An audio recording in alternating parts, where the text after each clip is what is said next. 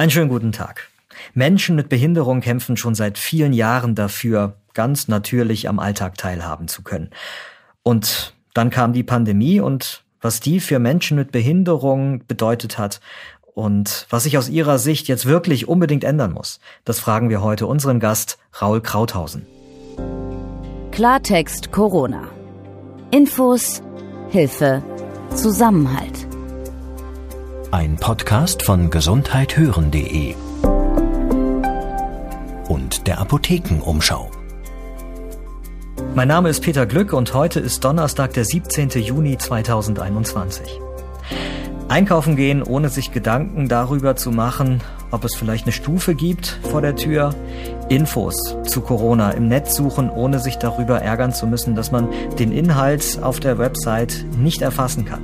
Für Menschen ohne Behinderung ist oft überhaupt nicht klar, wo Stolperfallen stecken können. Mein Gast heute ist Raul Krauthausen. Er ist jemand, der auf diese Stolperfallen aufmerksam macht und Lösungen sucht. Das macht er schon recht lange. Deswegen kennen Sie ihn vielleicht auch aus Auftritten auch im Fernsehen. Er setzt sich so gut es geht, sichtbar dafür ein, dass Menschen mit Behinderungen am Alltag teilnehmen können. Er ist Autor, schreibt Blogs, macht selbst auch Podcasts. Als Rollstuhlfahrer ist er selbst Teil der Community und ich spreche mit ihm in dieser Folge darüber, an welchen Stellen in puncto Inklusion Teilhabe noch was zu tun ist und was die Pandemie hier erschwert hat. Wir wollen darüber sprechen, was die Politik, aber auch die Gesellschaft, also wir alle jetzt nach der Pandemie dringend tun müssen, damit alle Menschen die Chance auf ein gleichberechtigtes Leben haben. Raul Krauthausen, vielen Dank, dass Sie heute mit dabei sind. Hallo. Also die Pandemie, die geht jetzt schon seit rund 15 Monaten.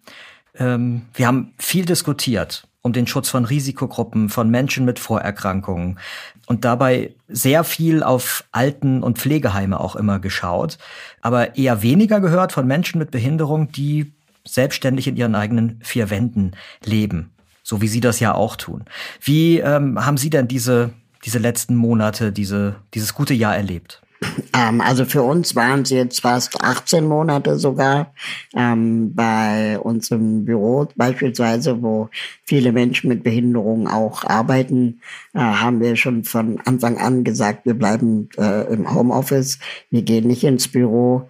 Ähm, und äh, viele Menschen, die ich kenne, die zu Hause leben und sich ihre Pflege oder Assistenz selber organisieren, die haben sich selber in äh, Isolation begeben. Mhm. Äh, einmal aus Angst, natürlich äh, sich selber anzustecken, ähm, aber natürlich auch, äh, weil ähm, sie darauf achten mussten, dass zum Beispiel das, äh, die Assistenzen oder das, das ähm, äh, ganze, das ganze aufrechterhalten bleibt, äh, trotz dieser ganzen äh, Schutzmaßnahmen, die gemacht wurden.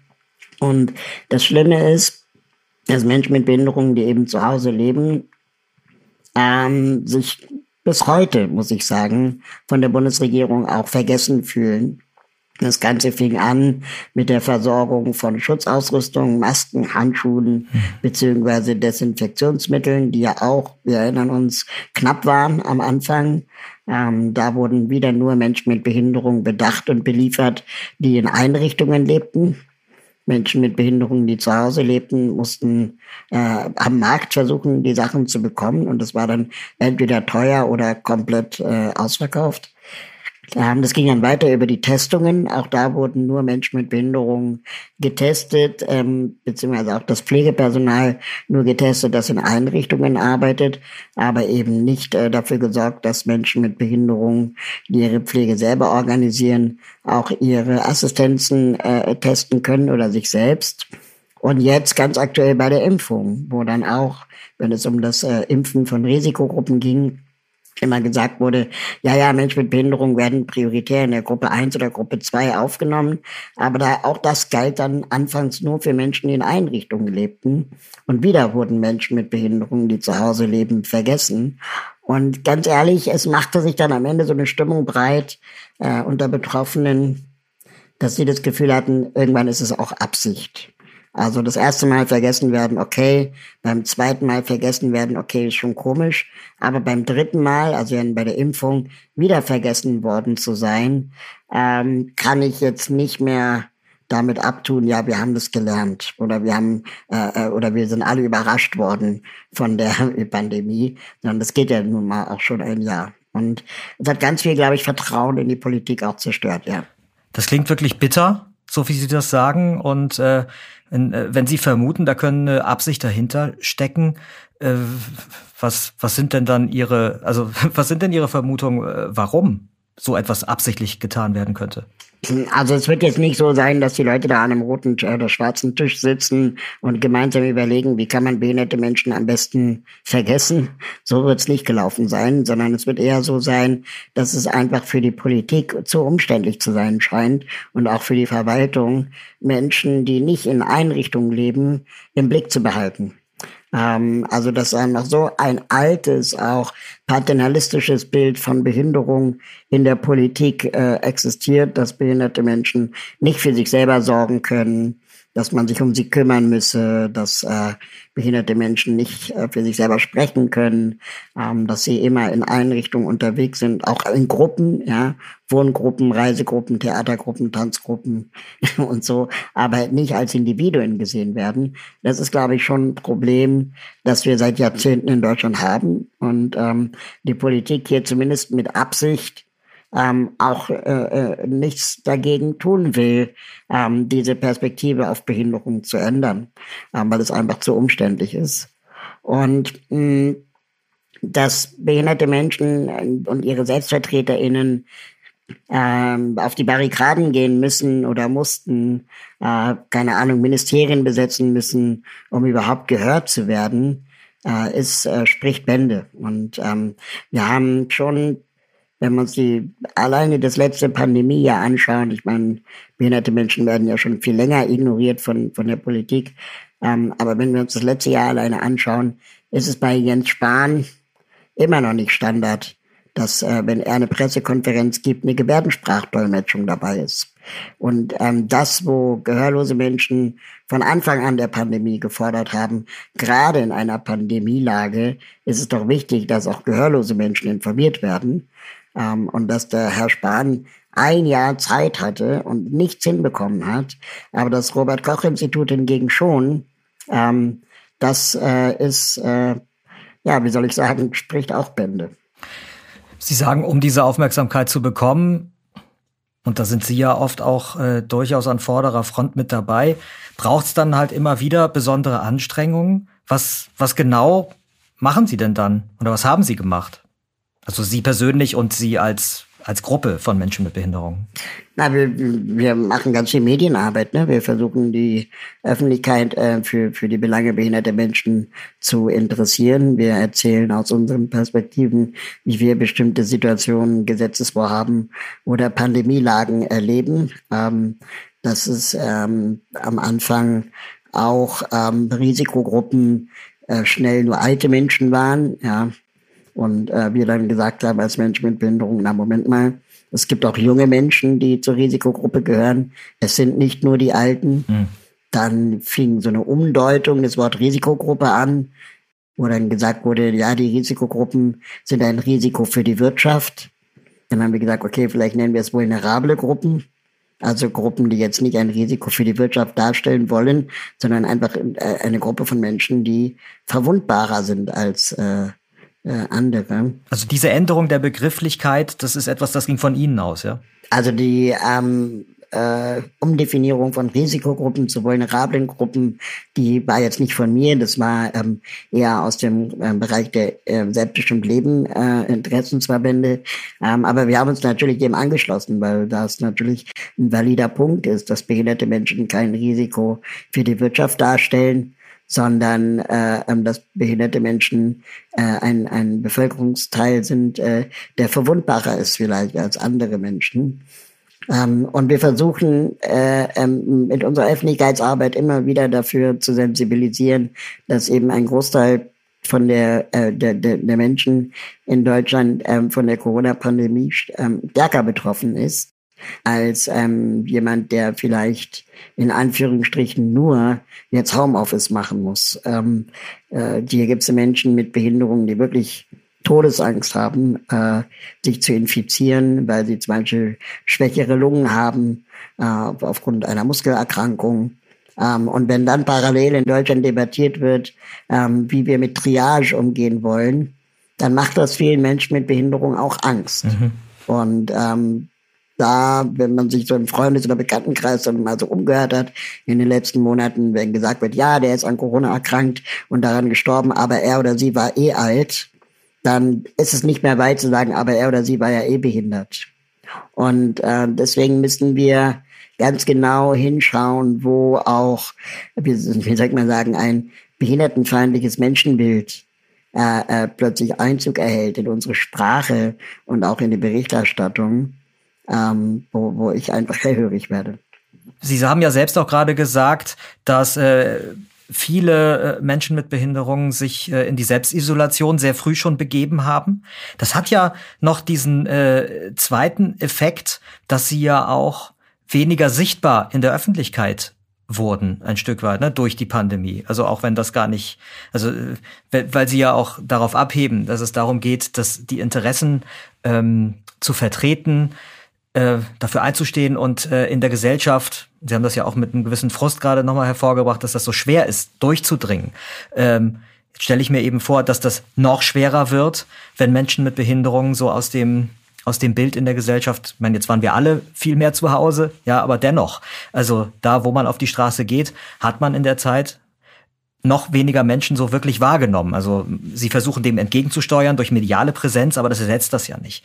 Ähm, würde ich, würde ich jetzt so erstmal nicht unterschreiben, weil davor war es ja auch nicht so, dass behinderte Menschen tagtäglich sichtbar waren im Stadtbild oder in den Medien. Ähm, vielleicht ist es sogar so, dass ähm, durch die Digitalisierung und dass Fernsehsender oder Medien jetzt auch viel mehr bereit sind, Zoom-Interviews zu akzeptieren ähm, oder äh, Homeschooling oder äh, äh, äh, Homeoffice äh, jetzt auch durch die Digitalisierung und durch Zoom und so weiter ähm, immer einer breiteren Öffentlichkeit auch zugänglich gemacht wurde oder auch äh, schmackhaft gemacht wurde, vielleicht jetzt sogar auch die Teilhabe behinderter Menschen zugenommen hat. Also ich würde das jetzt nicht automatisch äh, sagen, dass man dann vergessen wurde. Ähm, es ist einfach so, dass davor sich auch relativ wenig Menschen für die Belange behinderter Menschen interessiert haben. Okay, also ich würde sagen, die Sichtbarkeit hat äh, möglicherweise sogar eher zugenommen durch die Pandemie. Ähm, oder sagen wir mal, vielleicht ist es so plus minus null. Verstehe. Ähm, wir erzählen in überhaupt im gesamten Gesundheitskontext immer, immer vom, vom, vom behinderten Opfer ja, dem irgendwas nicht bezahlt wird, dem, die Medikamente zu teuer sind oder der dank Medikation irgendwie therapiert werden kann. Ähm, aber wir, wir reden insgesamt viel zu wenig mit, mit behinderten Menschen über ganz andere Dinge, die sie vielleicht auch interessieren. Hobbys, Leidenschaften, Talente, Berufe äh, und so. Und äh, dass behinderte Menschen immer so eine Art Diagnostik, Seelenstriptease machen müssen, um überhaupt gesehen und wahrgenommen zu werden, ist, glaube ich, auch ein, ein Problem in unserer Gesellschaft. Kennen Sie Gesellschaften, andere Länder, wo Sie sagen, die sind weiter? Äh, da ist gerade diesbezüglich, da läuft einiges besser als bei uns und da könnten wir lernen? Ähm, ja, man muss es, glaube ich, immer situativ betrachten, aber die Vereinigten Staaten von Amerika haben schon größere Entwicklungen gemacht, was die Sichtbarkeit und auch die Selbstdarstellung von Menschen mit Behinderung angeht. Ähm, alleine in, in der medialen Wahrnehmung, in der, der medialen Repräsentation von Behinderung sind die USA bestimmt 10, 20 Jahre weiter als Europa. Ähm, dass es einfach großartige Schauspielerinnen mit Behinderungen gibt, die Oscar-Preise gewinnen. Äh, die gibt's in Deutschland gar nicht. Deutschland gewinnt noch nicht mal einen Oscar. Das ist ja auch äh, Teil der Wahrheit. Und ähm, dass da auch das, das Bewusstsein für die Selbstverständlichkeit von Barrierefreiheit und, und der Teilhabe behinderter Menschen am öffentlichen Leben viel stärker ausgeprägt ist. Gleichwohl natürlich die Gesundheitsversorgung in diesen Ländern oder in den Vereinigten Staaten von Amerika weitaus gruseliger und schlechter ist, was so, so Standardversorgung angeht, wie Rollstühle oder Medikamente. Hm. Was mich noch interessieren würde, wie Sie die Lockerungen eigentlich gerade sehen. Also die Inzidenzzahlen, die gehen ja gerade stark zurück. Aktuell haben wir bundesweit einen Wert von 13,5. Anfang Mai, mal ne, zur Einordnung, hatten wir ja noch über 100. Und im Übrigen, wenn man die aktuelle 13,5 dann wiederum vergleicht mit der Zahl, die wir vor rund einem Jahr hatten, dann wird deutlich, damals lagen wir nochmals eindeutig drunter. Damals waren es 2,5, also 2,5 vor einem Jahr, 13,5 jetzt. Ähm, trotzdem, meine Wahrnehmung ist, dass viele Menschen das Gefühl haben, Corona ist jetzt vorbei. Die Diskussion über Lockerungen, die scheint das ja irgendwie auch nochmal zu befeuern. Also ich habe zumindest gestern wieder direkt bei mir im Innenhof äh, des Wohnhauses, in dem ich wohne, beobachtet, wie sich Menschen aus unterschiedlichen Haushalten zur Begrüßung um den Hals fallen und Küsschen geben. Ähm, aber also nochmal zu Ihrer Einschätzung, wie sehen Sie die Lockerung? Ja, die Lockerungsdiskussion, die gibt's ja seit es die Corona-Pandemie gibt. Ähm, äh, jeder Ministerpräsidentin glaubt, er oder sie hätte das Virus irgendwie im Griff. Äh, aber, dass dem Virus es relativ egal ist, in welchem Bundesland es gerade unterwegs ist. Ähm, das heißt, äh, wir wir glauben, äh, äh, etwas unter Kontrolle zu haben oder die Ministerpräsidentinnen glauben, etwas unter Kontrolle zu haben, das nicht kontrollierbar ist. Die kennen auch keine Grenzen, die Viren. Die kennen auch keine Schengen-Abkommen und keine Ahnung was. Ja, also die suggerieren einem ständig, dass man die Lage beherrschen kann. Ähm, dabei denke ich, äh, es ist wirklich das A und O, zu impfen, so schnell es geht, zu testen, so viel es geht und zu schützen, wie viel es geht ähm, und dann gesellschaftlich eine Debatte darüber ernsthaft zu führen, ähm, wie wir mit diesem Virus umgehen wollen. Ja, ähm, aber ich finde es auf so vielen Ebenen verlogen, wenn ähm, Schulen geöffnet bleiben sollen äh, unter dem äh, Argument äh, zum Schutz der Kinder. Aber in Wirklichkeit geht es nie um die Kinder. Es ging nie um die Kinder, sondern es ging nur darum, dass Mama und Papa arbeiten gehen sollen. Und diese Debatte ist einfach nicht ehrlich. Und ähm, ich habe neulich einen Podcast gehört mit einem Schulpsychotherapeuten. Und ähm, der Schulpsychotherapeut hat gesagt, dass ähm, die Bildungsministerinnen, die so oft argumentieren, dass äh, die Kinder zur Schule gehen müssen, um psychischer Gewalt zu Hause entfliehen zu können, da hat der Schulpsychotherapeut gesagt, na ja, also da müssen wir aber auch so ehrlich sein und die Debatte führen, wie viel Gewalt findet eigentlich an Schulen gegenüber Kindern statt? Und wie, ähm, wie viele Kinder gibt es eigentlich, die erleichtert sind, dass sie nicht zur Schule mussten? Wie viele Kinder lernen besser zu Hause?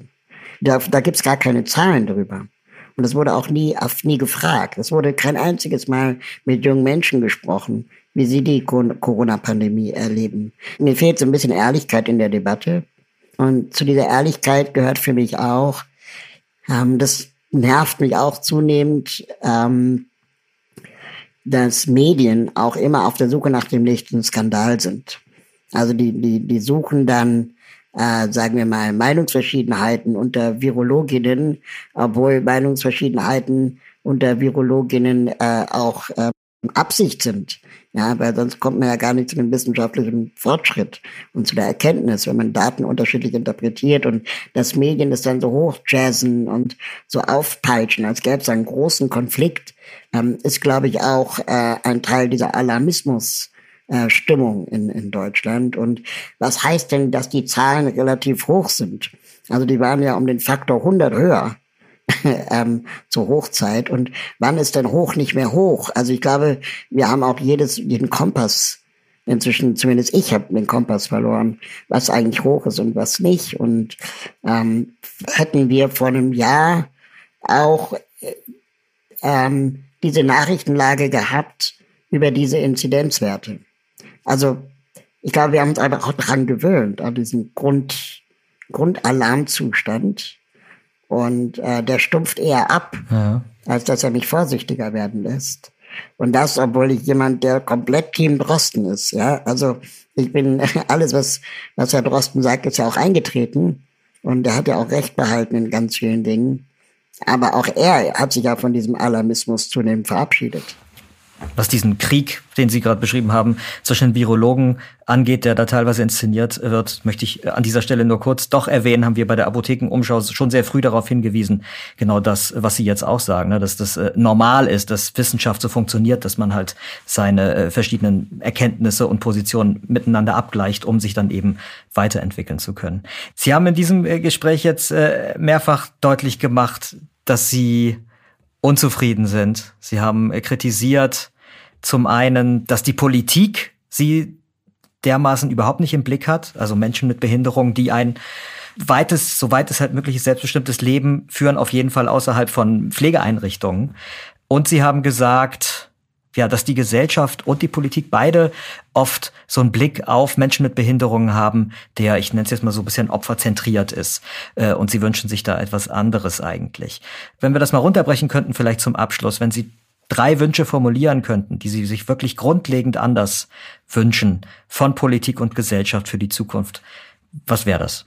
Also eine Sache, die, die mir wirklich ähm, wichtig ist, liebe Politik, hört auf mit der Pseudopartizipation. Also suggeriert nicht den Bürgerinnen oder den Menschen mit Behinderungen, dass sie an irgendetwas beteiligt werden oder angehört werden, wenn euch die Meinung, die vielleicht nicht die sein sollte oder nicht die ist, die, die ihr gerne hättet, äh, wenn die euch eh nicht interessiert. Ähm, ich habe manchmal das Gefühl, gerade auch jetzt in der Corona-Pandemie, wenn wir ähm, unsere Stimme erhoben haben, dass wir, solange es ging, von der Politik ignoriert wurden oder dann unsere Vorschläge zu eigen gemacht wurden und dann die PolitikerInnen sie als Erfolg verkauft haben, was sie ja schon immer gesagt hätten. Dabei waren das äh, ähm, unsere äh, Inputs und unsere Eingaben, äh, die, die da ähm, letztendlich zum, zum Ziel führten. Ähm, und das andere ist, nehmt endlich Menschen mit Behinderung wahr, die nicht in Einrichtungen leben, die nicht in Wohnheimen sind, nicht im Krankenhaus, nicht in Therapien und nicht in Behindertenwerkstätten, sondern die genauso wie, wie sie auch äh, ähm, zu Hause in ihren eigenen vier Wänden ihr, ihr Leben selbstbestimmt am allgemeinen Arbeitsmarkt bestreiten. Das sind auch sehr, sehr viele Menschen. Und ähm, da einfach sie komplett zu ignorieren und zu sagen, ja, mir doch egal, äh, äh, ist, glaube ich, äh, nicht wirklich zielführend. Und drittens, öffnet euch für Menschen mit Behinderung, auch in den eigenen Reihen, in den Parteien. Ähm, Menschen mit Behinderung sind mehr als ihre Behinderung. Sie haben in der Regel auch was gelernt, studiert, gearbeitet, haben Erfahrungen in Bereichen und können durch die Perspektive als behinderter Mensch vielleicht sogar nochmal ganz andere Blickweisen äh, auf eine Sachlage geben, wie zum Beispiel die Corona-Pandemie. Frau Krauthausen, ganz herzlichen Dank für das Gespräch. Sehr gerne.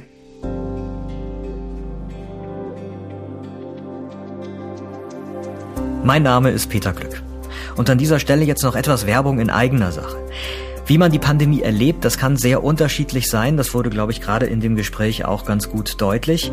Und was die unterschiedlichen Menschen in Deutschland auf dem Weg zurück in die Normalität so erlebt haben und erleben und wie es mit den Impfungen bisher gelaufen ist, das haben wir uns in der Redaktion der Apothekenumschau mal ausführlicher angeschaut und wie ich finde, ein wirklich tolles Projekt im Netz draus gemacht. Es macht Spaß, sich das anzuschauen und anzuhören und zu lesen, was wir da alles so an Geschichten gesammelt haben. Gucken Sie einfach mal vorbei unter Milliliter für Millionen.de, so heißt das Projekt. Den Link dazu finden Sie auch in den Infos zu dieser Folge. Klartext Corona. Ein Podcast von gesundheithören.de und der Apothekenumschau.